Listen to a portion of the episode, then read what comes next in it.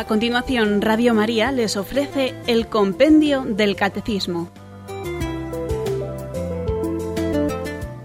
Es un espacio dirigido por el Padre Mario Ortega y el Padre Roberto Visier.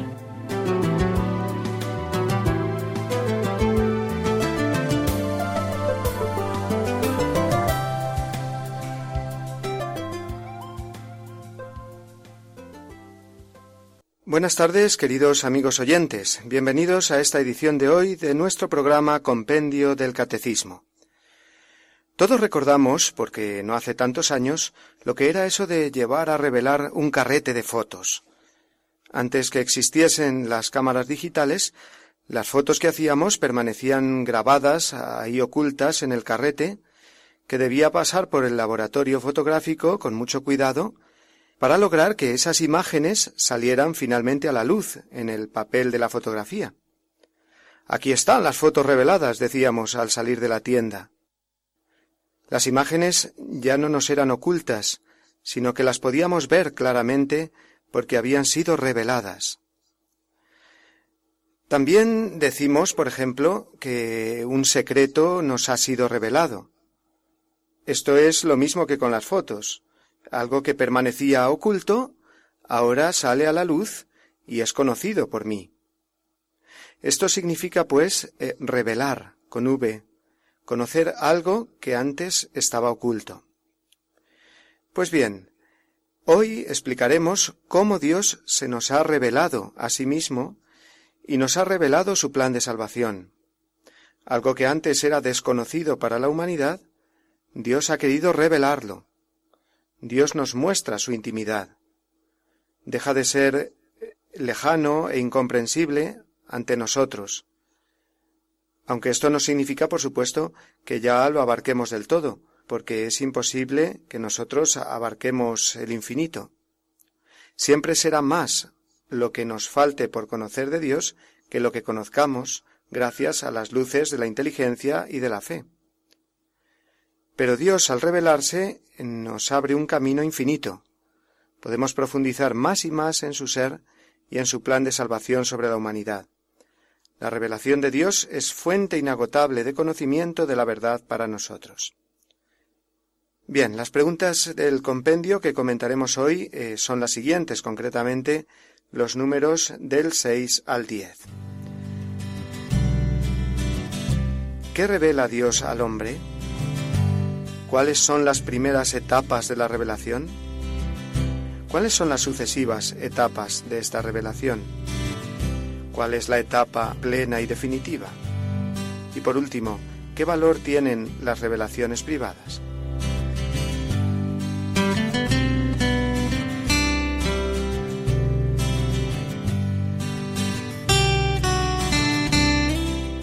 Para el programa de hoy y el de mañana, en donde trataremos el tema de la revelación divina, es fundamental la constitución Dei Verbum del Concilio Vaticano II. Recomiendo vivamente al oyente eh, su lectura para profundizar en lo que ahora comenzamos a comentar con la pregunta 6 de nuestro compendio. ¿Qué revela Dios al hombre? Dios, en su bondad y sabiduría, se revela al hombre por medio de acontecimientos y palabras, se revela a sí mismo y el designio de benevolencia que él mismo ha preestablecido desde la eternidad en Cristo en favor de los hombres. Este designio consiste en hacer partícipes de la vida divina a todos los hombres mediante la gracia del Espíritu Santo para hacer de ellos hijos adoptivos en su Hijo unigénito. Dios no espera a que nosotros lo encontremos con la luz de la razón que Él nos ha dado, sino que sale a nuestro encuentro dándose a conocer. Dios invisible habla a los hombres como amigos, movido por su gran amor, dirá la Constitución de Iberbum en su número uno. No se trata de misterios arcanos, oscuros, como nos intenta presentar el mundo el tema de Dios, de la religión, de la Iglesia, sino que estamos hablando de claridad y de luz, porque Dios mismo se revela al hombre. Dios se hace luz al hombre. Las verdades eh, reveladas, entonces, eh, ¿por qué nos resultan difíciles? Pues debemos contestar, no porque sean oscuras, sino porque nos superan, superan nuestra capacidad. Uno eh, no ve las cosas del mundo cuando no hay luz, indudablemente, pero tampoco las vemos cuando una luz potente nos deslumbra, nos ciega. Sea que podemos no ver las cosas por falta de luz o por exceso de luz. Pues así son las verdades de la fe, no oscuras, sino todo lo contrario, son un exceso de luz que nos deslumbra, que nos supera. Dios, en primer lugar, eh, se revela a sí mismo. Se nos muestra a lo largo de las etapas de la revelación como un ser personal, un ser tripersonal, ¿eh? tres personas, Padre, Hijo y Espíritu Santo. Dios, siendo uno, y eso lo podemos conocer por la luz de nuestra inteligencia, es a la vez trino, y esto es absolutamente inalcanzable a nuestra inteligencia. El misterio de la Santísima Trinidad es la revelación principal que Dios ha hecho de su intimidad. Es un misterio eh, de pura fe. ¿eh? Y además de ser eh, uno y trino, de habérsenos revelado así, Dios se nos ha revelado como infinitamente misericordioso, infinitamente paciente, magnánimo, dulce, etc. ¿Y qué nos revela además Dios? Pues nos revela su plan de salvación. Un plan trazado desde toda la eternidad y que supera completamente la comprensión de la inteligencia humana. Dios nos ha creado para ir al cielo, es decir, para ser eternamente felices con Él. Nos ha hecho libres para amarle, para acogerle. Usamos mal de nuestra libertad y pecamos, pero Dios se nos revela siempre Padre misericordioso, que ha llegado al colmo del amor enviándonos a su Hijo, para que seamos nosotros también hijos suyos en su propio Hijo, hijos en el Hijo gracias a la santificación obrada por el Espíritu Santo en nuestras vidas. Luego, todas estas verdades que acabamos de resumir en estas frases anteriores también nos han sido reveladas eh, por el Señor. Son así y los conocemos por la fe.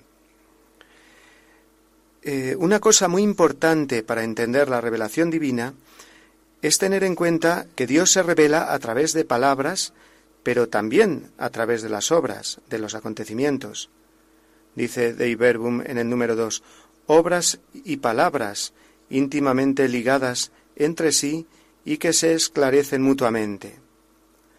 Es decir, las obras de Dios confirman su palabra y las palabras de Dios, es decir, eh, la palabra que Dios nos ha dirigido a través eh, de Moisés, a través de los profetas, a través, por supuesto, del mismo Jesús, explican el significado de sus obras. Podemos poner eh, muchos ejemplos. En el Antiguo Testamento, por ejemplo, en el libro del Éxodo, eh, con Moisés, ¿qué eran las plagas eh, que sufrió Egipto, sino una obra silenciosa de Dios? Ahí no había palabras, sino solamente obras de Dios, pero que estaba manifestando al faraón y al pueblo de Egipto la voluntad de Dios de que su pueblo fuese liberado. O un ejemplo ahora del Nuevo Testamento, Jesús y la curación del paralítico. Aquel paralítico que descendieron eh, del techo, abrieron el techo y lo portaron hasta donde estaba Jesús. Jesús le dice tus pecados están perdonados, es decir, él revela con sus palabras eh, que tiene el poder de perdonar los pecados, que perdona los pecados, que es misericordioso. Y como los que muchos de los que lo están oyendo se escandalizan, el mismo Jesús dice, pues para qué veáis que el Hijo del Hombre tiene poder para perdonar los pecados, yo te digo, levántate, coge tu camilla y echa a andar. Es decir, ese milagro confirma las palabras que eh, el mismo eh, Jesús ha dirigido. Otra característica de la revelación divina es que es algo personal, es decir, que bien se nos revela a todos, sí, pero se me revela a mí en concreto, es decir, la revelación eh, divina va dirigida a cada persona y a su situación personal. La revelación siempre me habla a mi propio corazón. Es un mensaje personal que Dios me dirige. un mensaje actual y personalizado a mis circunstancias, a mi pasado, a mi presente, a mi futuro, a mi carácter, a mis temores, a mis expectativas en la vida. En la revelación de Dios, esto es, en la escritura y en la tradición viva de la Iglesia, está la respuesta eficaz y definitiva a mis deseos más concretos y a mis interrogantes más profundos y personales. Y por último, eh, la Iglesia eh, nos enseña que la revelación hay que recibirla con fe. Esto es muy importante, nos lo dice con estas palabras la Constitución de Iberbum en su número 5. Cuando Dios se revela, hay que prestarle la obediencia de la fe. Es decir, eh, que tiene que haber una disposición adecuada por parte del hombre. Es necesario que el hombre esté dispuesto a escuchar a Dios, a fiarse de Él, a obedecerle, puesto que sabe que lo que Dios le va a decir es para su bien, aunque no lo logre entender del todo muchas veces, porque Dios supera siempre nuestro entender. No podemos decir que Dios no nos habla cuando lo que tenemos en nuestros oídos pues es un gran tapón ¿eh? que nos impide oír. Dios habla. El problema es que nosotros a lo mejor no le escuchamos. Pero es verdad que el escuchar a Dios pues es un misterio, estamos, eh, queridos hermanos, ante un misterio porque eh, en realidad reconocemos que mm, hace falta la misma gracia de Dios para tener fe. Es decir, la, misma revelación de Dios nos dice, por ejemplo, nadie puede venir a mí, dice Jesús, si el Padre no lo atrae. O nadie puede decir Jesús es Señor sin que el Espíritu Santo se lo esté eh, eh, revelando, se lo esté inspirando, ¿no? La fe es una gracia de Dios. Lo que hace el hombre es disponerse a recibir esta gracia prestando a Dios revelador, dice Deibergum, el homenaje del entendimiento y de la voluntad. Esto es, abrir las puertas de nuestro corazón al Espíritu Santo, para que Él lo mueva a aceptar con suavidad y creer la palabra de verdad que Dios nos dirige para nuestra salvación. Y para que la inteligencia de la revelación sea más profunda, el mismo Espíritu perfecciona constantemente la fe por medio de sus dones, ¿eh? de sabiduría, de entendimiento, de consejo, etc. Pero vamos a hacer ahora, si os parece, queridos amigos, una pausa y a escuchar una canción que nos pueda ayudar a comprender lo que estamos hablando.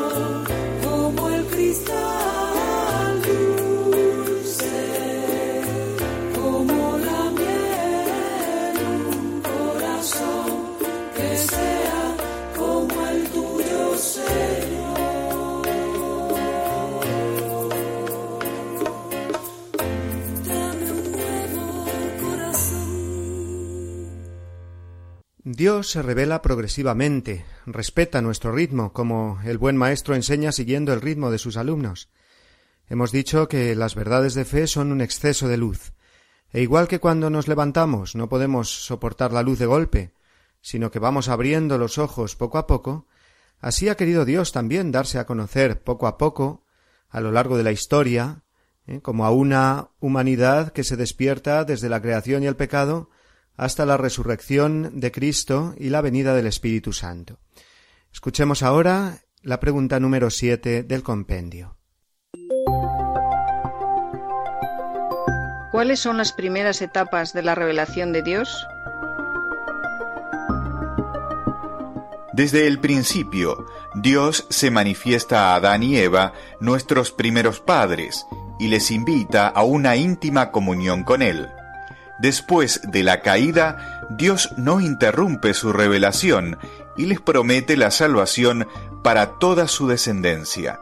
Después del diluvio, establece con Noé una alianza que abraza a todos los seres vivientes.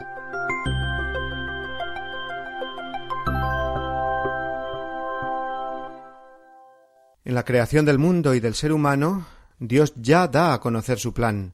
Ya desde el principio nos revela verdades tan fundamentales como la grandeza del ser humano hecho a imagen y semejanza suya, la libertad que le da, la confianza que le muestra nombrándole administrador de toda la creación, la dimensión espiritual que da al hombre, exhaló, dice, sobre él su propio espíritu. En el momento de la creación, es decir, en el libro del Génesis, Dios nos revela además, eh, por ejemplo, la diferencia y la complementariedad entre el hombre y la mujer, o la belleza y armonía de todos los seres creados, etc. Esta revelación eh, no fue interrumpida por el pecado original. Antes bien, en su respuesta a la negativa del hombre, Dios nos revela nuevos designios de misericordia. Se abren nuevas etapas, como se va abriendo una persiana para que entre más luz.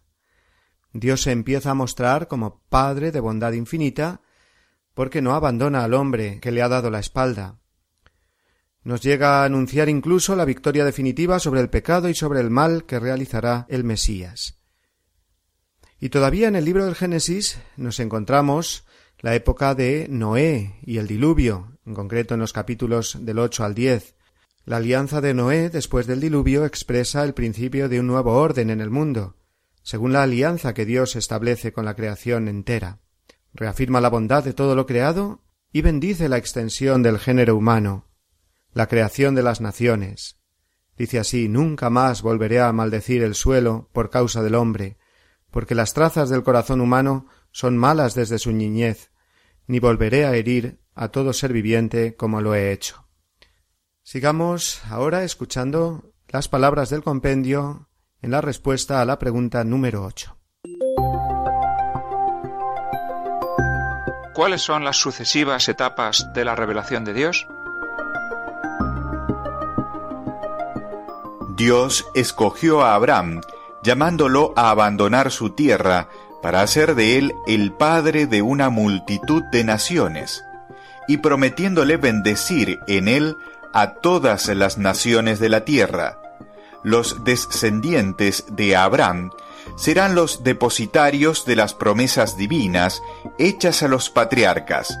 Dios forma a Israel como su pueblo elegido salvándolo de la esclavitud de Egipto, establece con él la alianza del Sinaí y le da su ley por medio de Moisés. Los profetas anuncian una radical redención del pueblo y una salvación que abrazará a todas las naciones en una alianza nueva y eterna. Del pueblo de Israel, de la estirpe del rey David, nacerá el Mesías, Jesús.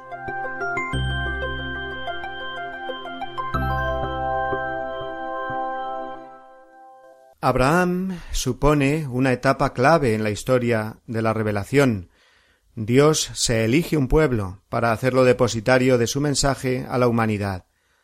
Leemos en Dei Verbum número tres así En su tiempo llamó a Abraham para hacerlo padre de un gran pueblo, al que luego instruyó por los patriarcas, por Moisés y por los profetas, para que lo reconocieran Dios único, vivo y verdadero con Abraham nos situamos en torno a los años 1800, 1900 antes de Cristo. Dios elige a este hombre llamándolo fuera de su tierra y de su patria y de su casa. Es el signo del completo abandono que tiene que tener Abraham en Dios, de la obediencia de la fe que decíamos antes, que es necesaria para recibir la revelación de Dios y le promete hacerlo padre de una multitud de naciones. Es, Abraham es considerado padre común entre judíos, cristianos y musulmanes. El pueblo nacido de Abraham será el depositario de la promesa hecha a los patriarcas, el pueblo de la elección, que va a prefigurar ya el nuevo y definitivo pueblo de Dios, que será la Iglesia, pueblo al que serán llamados a formar parte todos los pueblos de la tierra. Esta época, a partir de Abraham, la conocemos como la época de los patriarcas. Después de Abraham vendrán Isaac, Jacob y sus hijos, entre los cuales destaca José. Qué importante es, queridos amigos, eh, conocer bien la historia sagrada, el Antiguo Testamento, porque Dios nos habla a través de historias, a través de relatos, ya que este es el mejor modo que tiene el ser humano de conocer las cosas a través de, de historias, de relatos. ¿Eh? Pensemos, por ejemplo, en los niños, que es lo que más les gusta oír, historias, que les cuentes historias, porque así van aprendiendo de un modo sencillo. Y recordemos que Dios se revela a todos, luego tiene que hacerse comprensible a todos, no solo a las personas, eh, digamos, más cultas o más estudiosas, sino también a las más sencillas, tanto a los mayores como a los niños, como a las personas de todas las culturas, ¿no? Luego, ojalá, pues, eh, aprendamos mejor ¿eh? la historia sagrada y nos interesemos más, porque será conocer mejor nuestra fe, en saber las distintas historias, los relatos del Antiguo Testamento. En el libro del Éxodo, y damos ya un gran salto en el tiempo, con Moisés como protagonista comienza una nueva etapa en la revelación divina. Dios muestra claramente su providencia al liberar a su pueblo de la esclavitud de Egipto y conducirlo por en medio de las dificultades. En esta etapa la vida del hombre se revela como un éxodo, una liberación de la esclavitud a través eh, de las aguas del mar, eh, el mar rojo que se abre eh, ante el pueblo de Israel y por el cual el pueblo de Israel pasará y será libre, es imagen del bautismo. Y la vida del hombre se presenta también en esta etapa como un peregrinar hacia la tierra prometida por Dios, en la tierra prometida como imagen de la vida eterna. Dios Salvador establece con los hombres una alianza basada en los diez mandamientos. El pueblo se compromete a guardar los mandamientos y celebra con oraciones y ritos la Pascua Salvadora del Señor. Se va definiendo, pues, el culto del pueblo de Israel, la conmemoración del poder liberador de Dios. Dios hace de su pueblo un pueblo sacerdotal, el pueblo que lleva el nombre del Señor. La revelación de Dios continuará y otra etapa fundamental la marcan los profetas. Por medio de estos hombres, ¿eh? Isaías, Jeremías, Ezequiel, Zacarías, Miqueas, etc., por medio de ellos Dios habla y forma a su pueblo en la esperanza de la salvación, de una salvación radical y definitiva, que llegará con el Mesías. Los profetas hablan del Mesías que purificará al pueblo de todas sus infidelidades, y que abrirá la salvación a todos los demás pueblos. La figura del Mesías se va con los profetas definiendo. ¿eh? Todas las profecías que se encuentran esparcidas por todo el Antiguo Testamento serán, mm, digámoslo así, como las piezas de un puzzle que Jesucristo irá componiendo, demostrando así que Él es el Mesías prometido. ¿eh? Por ejemplo, el profeta Miqueas mm, dijo que el Mesías nacería en Belén. ¿eh? Isaías, por su parte, mm, describe de una manera preciosa ¿eh? la pasión del Señor, lo que va a ser la pasión del Señor. Hubo otros detalles, como por ejemplo el profeta Jonás, cuando estuvo en el vientre del cetáceo durante tres días, es una imagen clarísima de la resurrección de Jesucristo. Otros muchos momentos y personajes destacables en la revelación de Dios durante todo el Antiguo Testamento son, por ejemplo, eh, eh, Job eh, y el problema del sufrimiento del inocente, o son también las santas mujeres que aparecen ¿no? a lo largo del Antiguo Testamento, Sara, Débora, Ana, Judith o, o la reina Esther, que muestran la fe y la esperanza de Israel. Pero vamos a hacer una pausa con una canción antes de continuar con la pregunta número 9. Consuela a mi pueblo.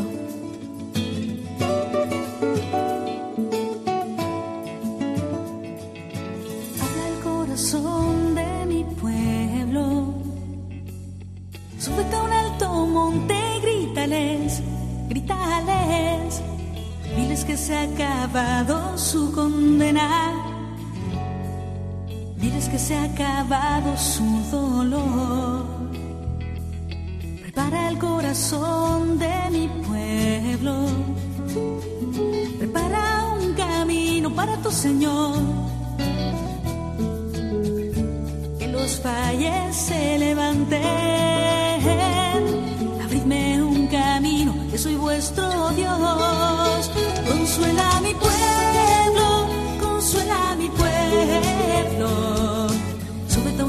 un monte y grítales. Consuela a mi pueblo, consuela a mi pueblo. Diles que yo, su Dios, estoy aquí.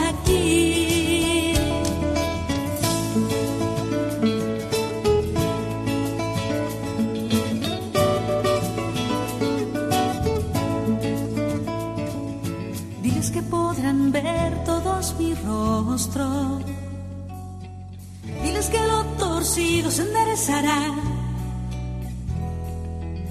Que aunque vean que todo marchita, diles que mi palabra se cumplirá. Habla el corazón de mi pueblo. Diles que yo, su Dios, tengo poder. Diles que vengo y traigo su salario.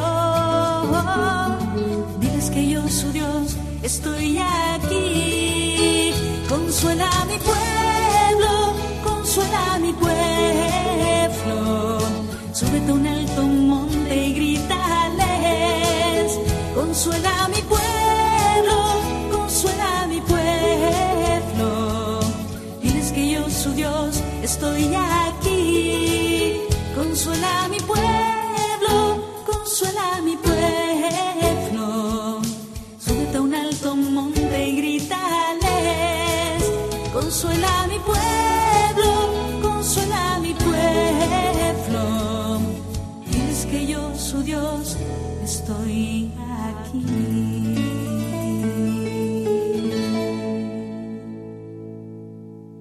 Continuamos, queridos oyentes, en el programa Compendio del Catecismo, hablando de las etapas de la revelación de Dios, que es el tema que hoy nos ocupa. Tras comentar las etapas que componen todo el Antiguo Testamento, escuchemos ahora lo que nos sigue enseñando el compendio en la pregunta número nueve. ¿Cuál es la plena y definitiva etapa de la revelación de Dios?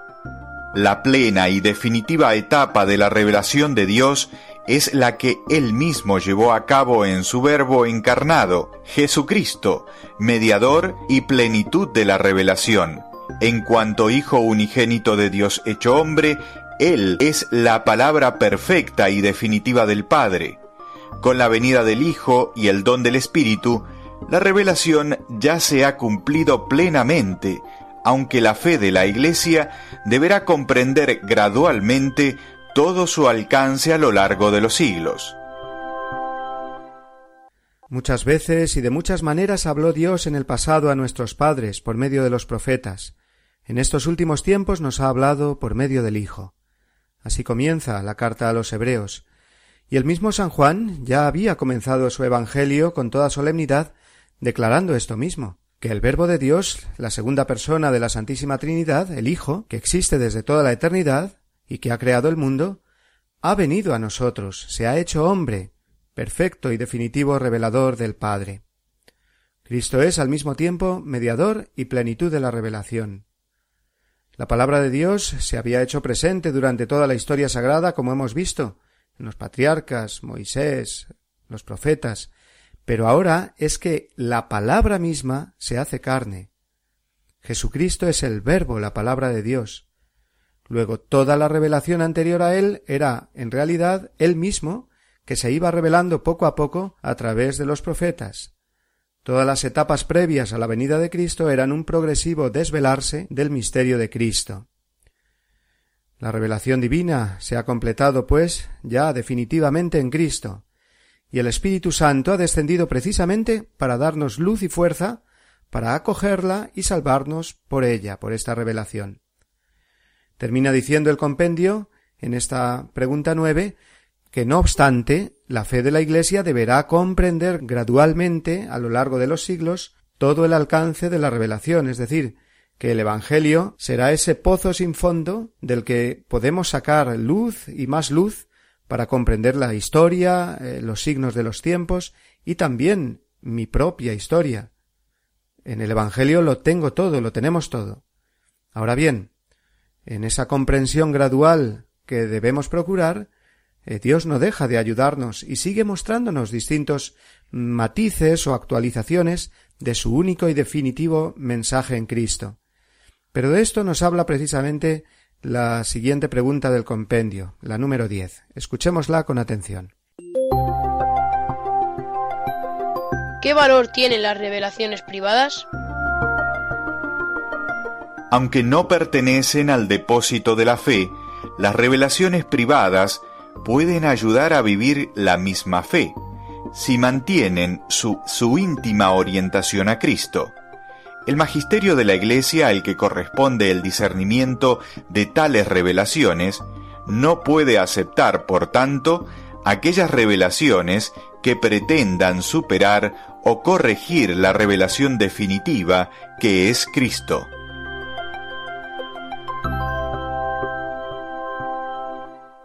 A la revelación querida por Dios y necesaria para nuestra salvación no le falta nada con el Evangelio de Cristo, porque es ya Cristo entero, la palabra definitiva de Dios. Ahora bien, en su misericordia, hemos dicho, Dios nos recuerda continuamente su plan de salvación y la continua oferta de su misericordia. A lo largo de la historia, Dios nos sigue ofreciendo signos de este amor. Las revelaciones privadas son mensajes sobrenaturales, concretos, que distintas personas han recibido a lo largo de la historia. Los santos son las personas que más cerca de Dios han vivido, y muchos de ellos han gozado del consuelo y de las palabras del Señor o de la Virgen.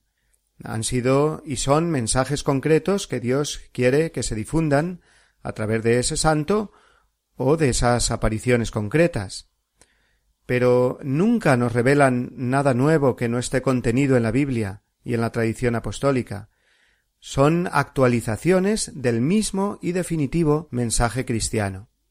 Y además, eh, esto es lo más importante, para asegurar que esas revelaciones son auténticas, tienen que tener la aprobación de la Iglesia, que es la encargada por Cristo del depósito de la fe, y está guiada y sostenida por el Espíritu Santo para hacer precisamente este discernimiento. Eh, si alguna presunta eh, revelación privada contradice en cualquier mínimo punto el Evangelio o la enseñanza del magisterio de la Iglesia, señal ya de que no viene de Dios. Pero si la Iglesia, después de un exhaustivo examen, declara auténtica una revelación o mensaje del Señor o de la Virgen en alguna aparición, hemos de acogerla eh, como un signo de la bondad de Dios que nos ayuda a vivir la fe y que orienta nuestra vida a la conversión hacia Cristo. Pongamos algunos ejemplos de los más conocidos. Eh, Santa Margarita María de Alacoque, por ejemplo, recibió la revelación y las promesas del corazón de Jesús. Bueno, esto es puro Evangelio, eh, ni más ni menos, ya que el corazón de Jesús que ofrece eh, sus promesas es el mismo corazón que fue traspasado en el Calvario y del que salió el agua del bautismo y la sangre eucarística el mismo que volvió a latir vivo y resucitado, y no deja de latir ya nunca. Ese Jesús vivo es el que a través de Santa Margarita nos ha querido mostrar su Evangelio resumido en el símbolo de su corazón y facilitándonos su acceso a él con esas promesas que no son sino lo que el Evangelio mismo nos pide y es esa adhesión de todo nuestro corazón, de toda nuestra voluntad a él. Otro ejemplo de revelaciones privadas eh, lo tenemos, por ejemplo, en los mensajes de la Virgen de Lourdes o de Fátima. Eh, son mensajes de conversión para los hombres de estos últimos siglos. Puro evangelio de nuevo. El evangelio comienza así, convertíos. Dios eh, que se revela a los hombres a través de los más sencillos, ¿no? por ejemplo, Bernadette de Lourdes y los pastorcillos de Fátima. Además, como siguiendo la lógica de la revelación, que se obra con palabras y con obras, eh, Dios ha confirmado la autenticidad de estas revelaciones con los numerosos milagros de curaciones y otros que se han producido y se siguen produciendo. Así la Iglesia eh, ha reconocido estas revelaciones. Eh, otro ejemplo para terminar, no nos lo podemos dejar, ¿no? Santa Faustina Kowalska y la Divina Misericordia.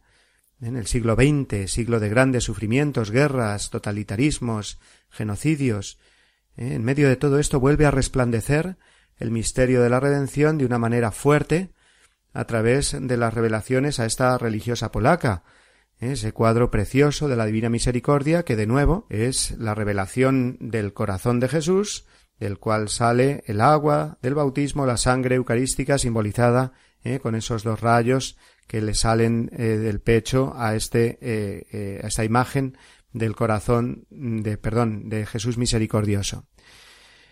¿Se irán sucediendo más revelaciones privadas? ciertamente, porque Dios ya nos ha demostrado que quiere continuamente recordarnos también de este modo su Evangelio y la urgencia de la conversión. Pero siempre recordemos, ante distintas apariciones, revelaciones privadas, etc., que la Iglesia es la que tiene siempre la última palabra y que tenemos todos que ser muy prudentes. Queridos amigos oyentes, es hora de extraer las conclusiones de nuestro comentario de hoy a las preguntas seis a la diez de nuestro compendio. Primera.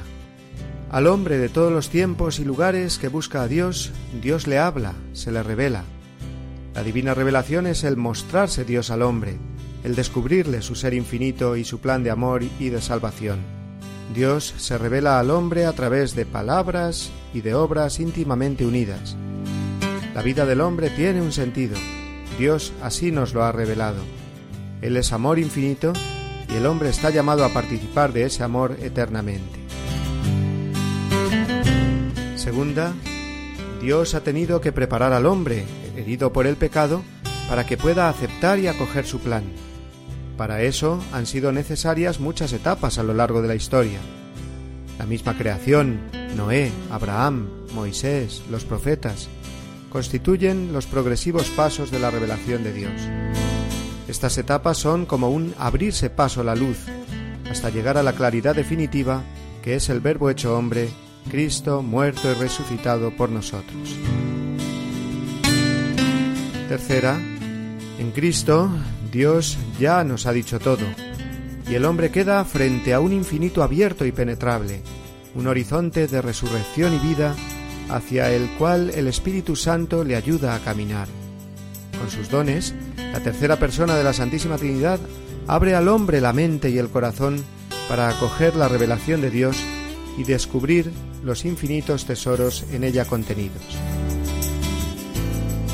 Y cuarta, si bien la revelación es plena y definitiva en Cristo, y no cabe corrección o superación al Evangelio, Dios se muestra providente a lo largo de la historia y hace brillar ante el hombre destellos nuevos del misterio de Cristo, y le hace comprender mejor la revelación, recordándole una y otra vez la conversión a través de mensajes concretos que llamamos revelaciones privadas. La Iglesia corresponde discernir la autenticidad de estas revelaciones, garantizando así a los fieles una correcta y sana orientación de su vida cristiana.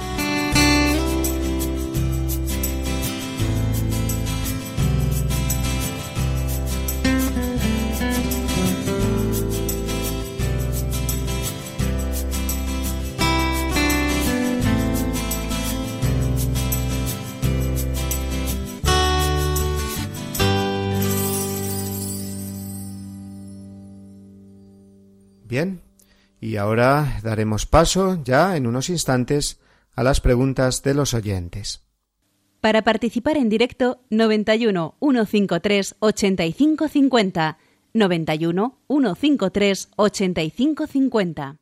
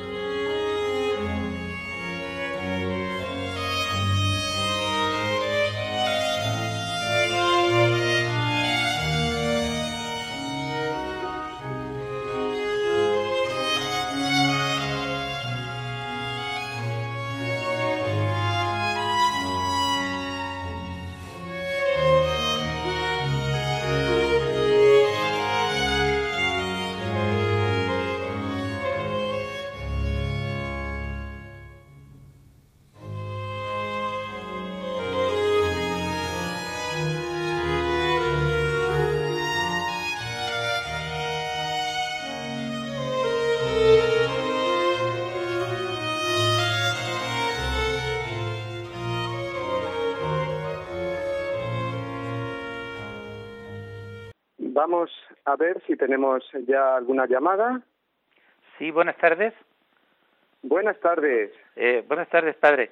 Eh, mire, por favor, eh, soy, me llamo Rafael de Talavera de la Reina y, y quería Sí. hacerle dos preguntas. ¿eh?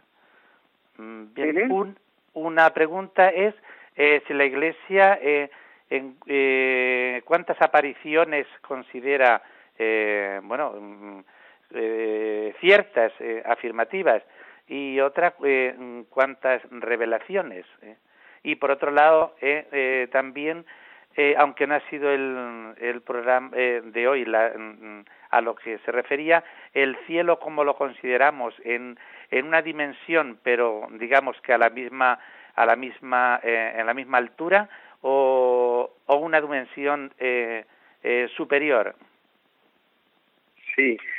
Muy bien, muchas gracias Rafael por, eh, sus preguntas. Efectivamente, hemos hablado eh, de las eh, revelaciones privadas, puesto que el eh, compendio así nos lo explicaba precisamente en la pregunta número mm, 10.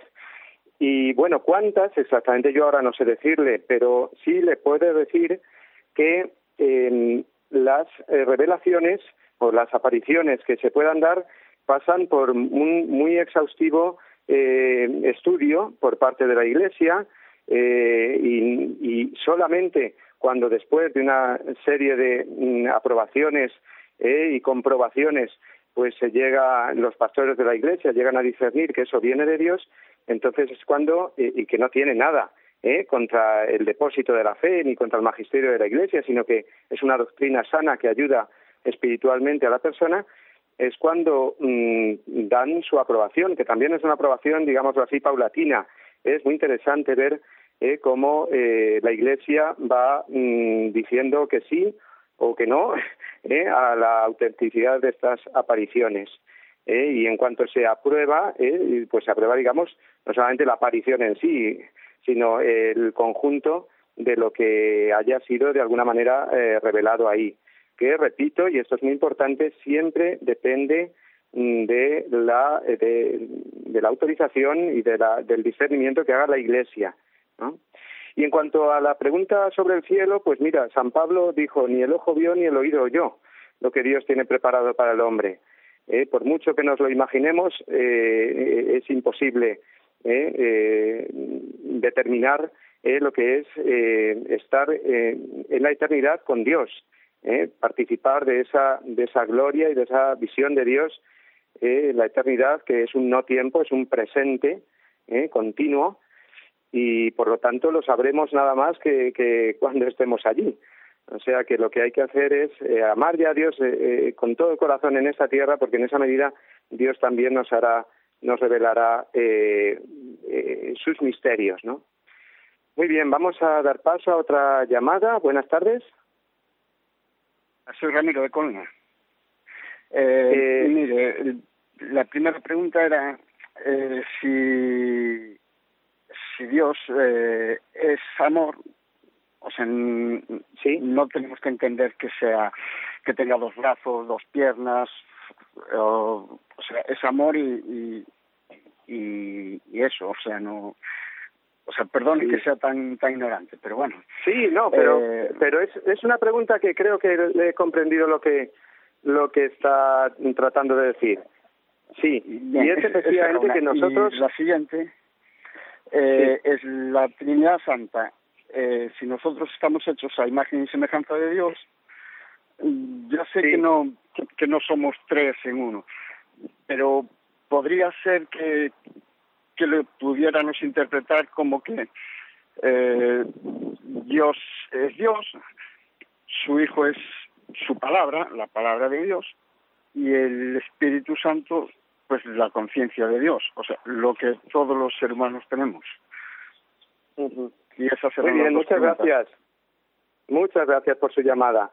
Pues mire, hablar de Dios efectivamente eh, eh, tiene sus límites porque nosotros siempre utilizamos un lenguaje y unos conceptos a nuestra medida, humanos, eh, y está en lo que se llama el antropomorfismo, es decir, dar forma humana ¿no? a, Dios incluso cuando hablamos de Él. Cuando la revelación nos dice por medio de San Juan, eh, Dios es amor, ¿eh? tenemos que entender esa palabra amor, amor infinito, porque fue Dios, perdón, es la fuente de todo amor, y un amor que, como explica muy bien eh, Benedicto XVI eh, en su encíclica sobre el amor, es un amor eh, ágape, es decir, que busca el bien de la persona amada, en este caso de nosotros, que somos sus hijos, y que de alguna manera es también amor eros, eros en el sentido de que busca también eh, esa mm, necesidad, vamos a ponerlo así entre comillas, porque Dios no tiene necesidad de nada, pero es tanto su amor hacia nosotros que ha querido como hacerse necesitado de nosotros, ese tengo sed eh, del Señor en la cruz, pues significa eh, eh, esa necesidad que ha querido tener Él eh, libremente, porque repito, esto hay que entenderlo bien, eh, Dios es eh, total libertad, no hay en Él una necesidad, digamos, metafísica, filosófica, pero mm, ha querido a, que ese amor sea así mm, y nosotros participamos eh, del amor de Dios. Todo lo que es amor humano, pues es participación del amor de Dios. Y en cuanto al tema de la Trinidad, lo veremos en concreto dentro de eh, tres semanas, creo recordar, cuando, cuando entremos a hablar directamente, ya en el credo, por supuesto, de los artículos de la fe, y en concreto del misterio de la Trinidad. Pero ojo, no tenemos eh, que decir el Padre es Dios y el Hijo como que no, no. Vamos a ver, no hay un Dios de primera división, de segunda o de tercera. Las tres personas divinas son Dios, ¿eh? igual de Dios es el Hijo que el Padre y el Espíritu Santo que el Padre y que el Hijo. ¿eh? Pero mm, me remito a los programas que vendrán ya pronto eh, de, sobre el misterio de la Santísima Trinidad. Vamos a ver si da tiempo a otra llamada, creo que sí. Buenas tardes. Buenas tardes. Sí. Sí, adelante. Buenas tardes. Adelante. Bien. Buenas tardes. Sí. Usted ha dicho en, un análisis sintáctico, digamos, la oración principal, pero no la, la, la subordinada condicional. Y es que en el futuro seguirá habiendo revelaciones particulares, al estilo de las que usted ha dicho, de María de Boque, de Fátima, Lourdes, pero eh, habría que añadir, mm, creo, que sí eh, Dios cree conveniente, de acuerdo con los signos o acontecer de los tiempos, el devenir de la historia futura, eh, que los tiempos pues son convulsivos, revueltos, como eh, fueron, por ejemplo, en el siglo XX.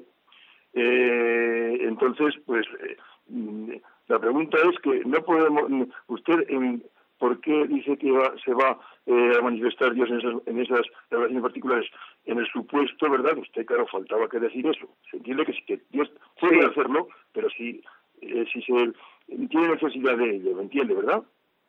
Sí, sí, sí, cómo no. Y le agradezco que me haga esa puntualización porque efectivamente siempre eh, está la voluntad de Dios, lo que Dios quiere y lo que Dios eh, termina más oportuno en cada momento para nuestro bien.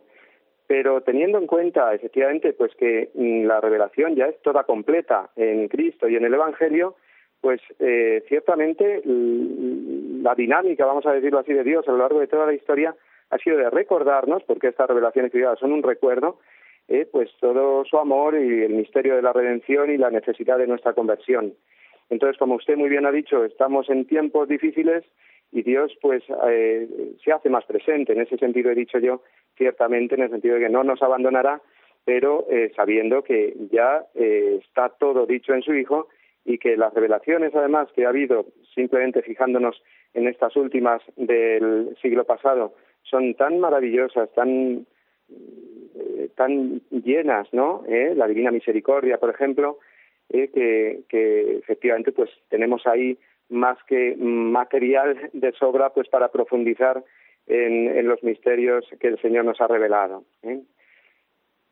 Bueno, pues me parece que ya no hay más llamadas y aprovecho estos últimos minutos de nuestro programa de hoy para recordarles que también estas llamadas nos las pueden enviar por correo electrónico a la dirección compendio arroba radiomaria.es compendio arroba radiomaria.es y que también pueden entrar en la red social de Facebook donde tenemos eh, la página del programa facebook.com barra compendio Radio María, así todo junto, compendio Radio María, y allí eh, podrán eh, encontrar, digamos, pues todo lo que mm, vamos a hablar a los días sucesivos y material complementario para nuestra formación, especialmente los documentos del magisterio de la Iglesia. Y bien, pues eh, terminamos eh, con el programa de hoy. Mañana seguiremos hablando de la divina revelación y en concreto de cómo se transmite la divina revelación a lo largo de los siglos. Terminemos ahora con eh, una oración dirigida a la Virgen y con un recuerdo también del santo que celebramos hoy, San Francisco de Asís, ¿eh? el patrón de Italia. Yo que resido en Italia, hoy es un día grande aquí, ¿no? Pues pidiéndole al santo el amor ¿eh? a la pobreza y el amor a Dios que él tuvo, pues vamos a dirigirnos a la Santísima Virgen con el rezo final del Ave María. Dios te salve María, llena eres de gracia, el Señor es contigo. Bendita tú eres entre todas las mujeres, y bendito es el fruto de tu vientre Jesús. Santa María, Madre de Dios, ruega por nosotros pecadores, ahora y en la hora de nuestra muerte. Amén. Y la bendición de Dios Todopoderoso, Padre, Hijo y Espíritu Santo, descienda sobre todos vosotros y os acompañe siempre. Hasta mañana, si Dios quiere. Alabado sea Jesucristo.